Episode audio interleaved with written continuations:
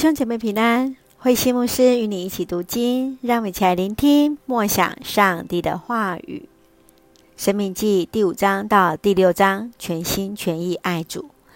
生命记最重要的经文就在这一段五到六章，来强调在何烈山与上帝所立的约，守十诫和遵守安息日，这是使民族与上帝连结的最重要的力量了。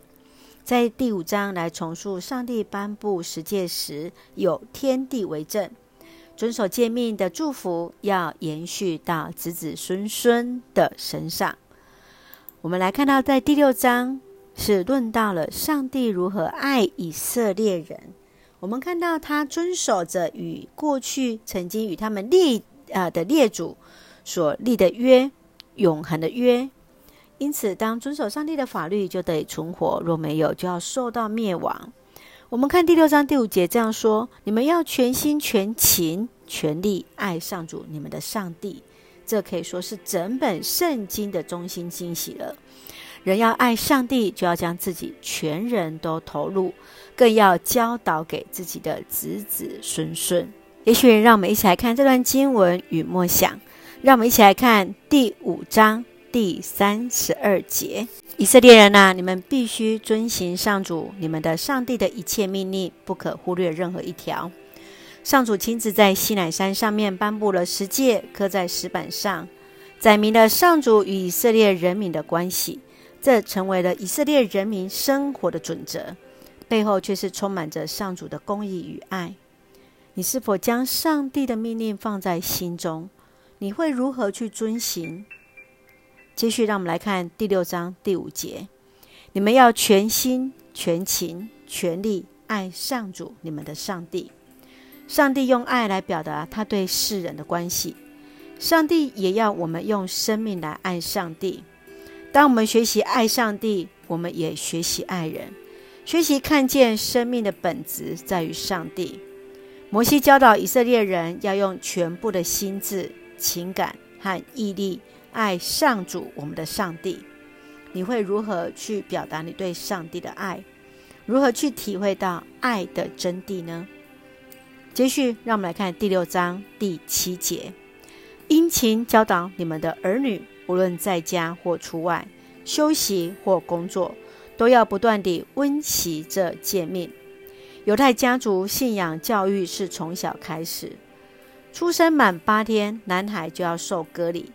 刚会说话，父母就要教导他什么，就是听。四岁要开始学习妥拉，就是摩西五经。五岁开始学习希伯来圣经，就是我们今天的旧约。他来背诵祈祷文，来背诵箴言，来学习赞美的诗。十岁开始学习米沙尔，还有他的牧，学习祈祷，学习守逾越节。学习守安息日，饭前必定献上感谢的祷告。孩子是上帝给予父母最宝贝托管的产业。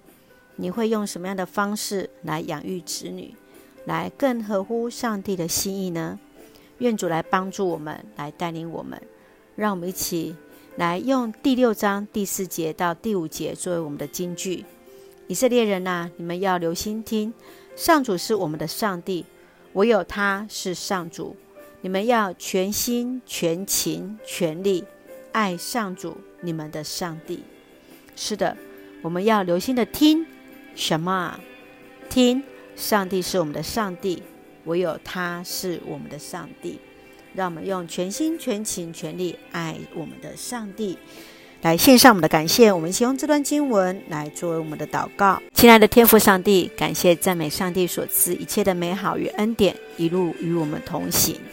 感谢你赐给我们最宝贝的产业，就是我们的宝贝。求你赐给我们的智慧，能够按你的心意教导我们的孩子，让你的恩典的传递得以生生不息。感谢上帝，让我们来认识主完全的爱，经历到何为爱，学习用我们全部的爱。全部的一切来爱你，求主来悦纳，平安喜乐充满在我们所爱的教会与每位弟兄姐妹，身体健壮，灵魂兴盛，恩待保守我们所爱的国家台湾，来成为上帝你那恩典的出口。感谢祷告是奉靠主耶稣的圣名求，阿门。弟兄姐妹，愿上帝的平安喜乐与你同在，大家平安。